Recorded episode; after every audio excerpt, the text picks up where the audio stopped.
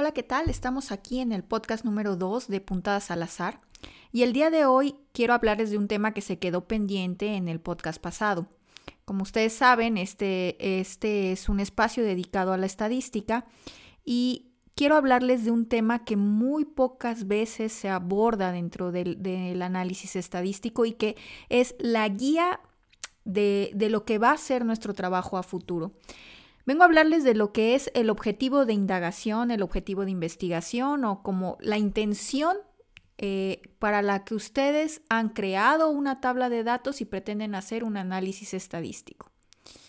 Es decir, toda indagación, toda investigación tiene que empezar de, de un supuesto que tú quieres indagar si es verdadero o falso de una afirmación que tú descubres de una realidad y decides que quieres indagar más, profundizar más, para finalmente poder decir si lo que tú creíste es verdadero o falso.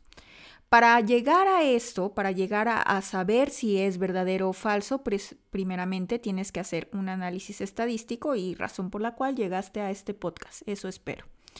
Entonces, hablemos sobre este objetivo de indagación. Bien, entonces las razones por las cuales tú inicias una indagación es porque observaste algo de la realidad que te pareció curioso, que te pareció importante mencionar y ahora lo que tienes que hacer con el análisis estadístico es demostrar que esa afirmación que tú creíste como cierta es en realidad cierta bajo un término objetivo.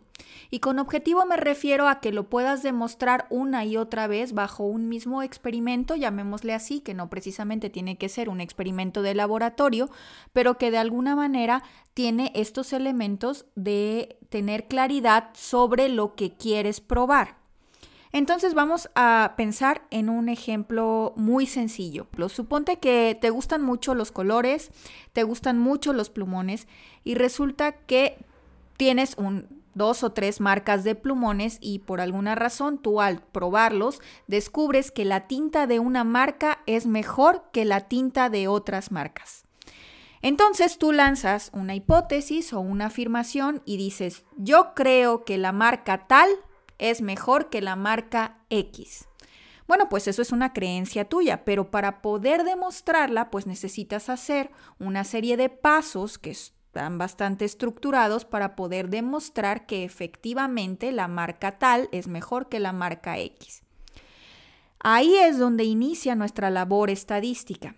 Es decir, tú tienes una curiosidad, una pregunta, una afirmación que quieres saber si es cierta o no lo es, y lo que haces a partir de ese momento es que lo tienes que traducir en términos estadísticos para poderlo probar. Y esta es la parte que les digo muchas veces no se menciona así como tal, como voy a tratar de mencionárselos yo. Tú tienes una, afirmación, en este caso, los plumones marca tal son mejores que los plumones marca X. Ahora, para poderlo demostrar estadísticamente, tú tienes que hacer la transformación de este enunciado que sacaste de un contexto de la realidad a términos estadísticos. Y para hacer eso, debes de contemplar tres cosas. ¿No? Yo he tratado de distinguirlo y vamos a dejarlo en tres elementos que son necesarios para el traslado de este objetivo de investigación a un eh, objetivo de investigación estadística o en términos estadísticos. Lo primero que tienes que contemplar o que tienes que diferenciar ahí es quiénes son tus variables. Es decir, qué características vas a medir dentro de una población de individuos, personas, animales, cosas, plumones, casas, para poder probar tu punto. Por ejemplo, cuando yo digo que un plumón tal es mejor que un plumón X, ¿a qué me estoy refiriendo con mejor? Me estoy refiriendo a la tinta, la cantidad de tinta que desprende un plumón. Me estoy refiriendo a la cantidad de saturación de color que desprende un plumón, me estoy refiriendo a la velocidad con la que el plumón escribe, me estoy refiriendo a la tensión que tengo que ejercer sobre el plumón para que éste pinte, Es decir, dentro de la palabra mejor, que fue el objetivo tal cual me surgió en la cabeza, existe una serie de componentes que son variables porque van a cambiar de un plumón a otro y esos son los objetivos, son los, las cosas que a mí me interesa medir y en estadística le llamamos a eso variables. Entonces, voy a definir que cuando yo digo que un plumón es mejor que otro, me refiero a la saturación de color que emite y me refiero a la presión que tengo que ejercer sobre ese plumón para que pinte. ¿Se dan cuenta lo que hice? Trasladé la palabra mejor a términos de variables. Así que las variables pueden ser cualquier cosa que a ustedes les interese. Por ejemplo, el nivel de glucosa en la sangre, el nivel de estrés, eh, el número de hoteles que hay en una ciudad, los metros cuadrados de una propiedad privada, en fin, cualquier cosa que a ustedes les interese medir, porque esa medición va a hacer que ustedes prueben su punto. El segundo elemento que es sumamente importante para el traslado de este objetivo a términos estadísticos es hablar de individuos. En estadística, cuando se habla de individuos, no nos referimos solo a personas, nos, podemos referir a cualquier cosa, personas, animales, casas, en fin, lo, que ustedes necesiten. En este caso, vuelvo al ejercicio de los plumones y resulta que entonces mis individuos son plumones pero en el caso, por ejemplo, de eh, el número de hoteles en una ciudad, pues el individuo serían las ciudades, porque yo voy a ir ciudad por ciudad midiendo el número de hoteles.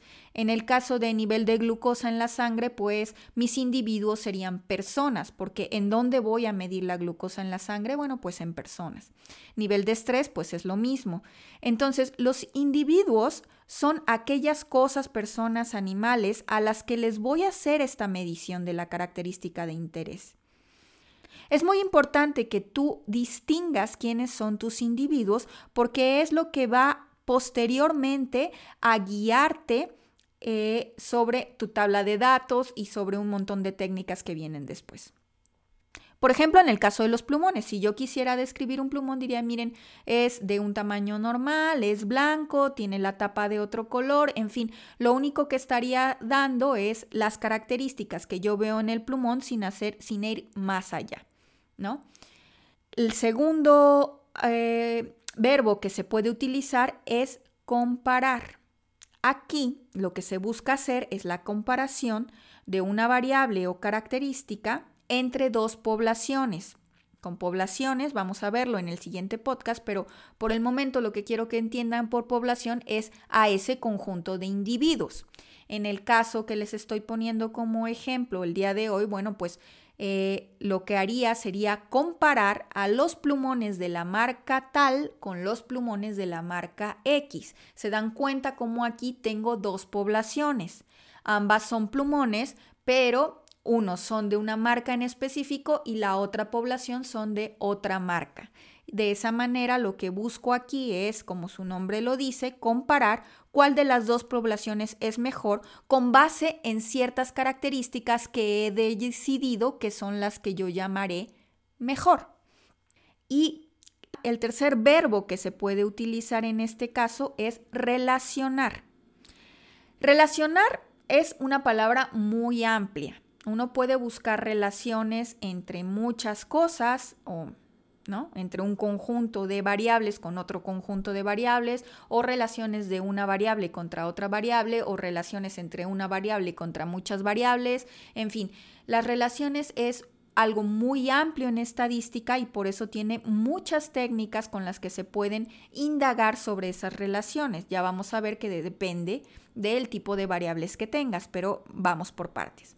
Entonces, en este momento lo que yo quiero que diferencien ustedes es que hay dos tipos de relaciones en estadística.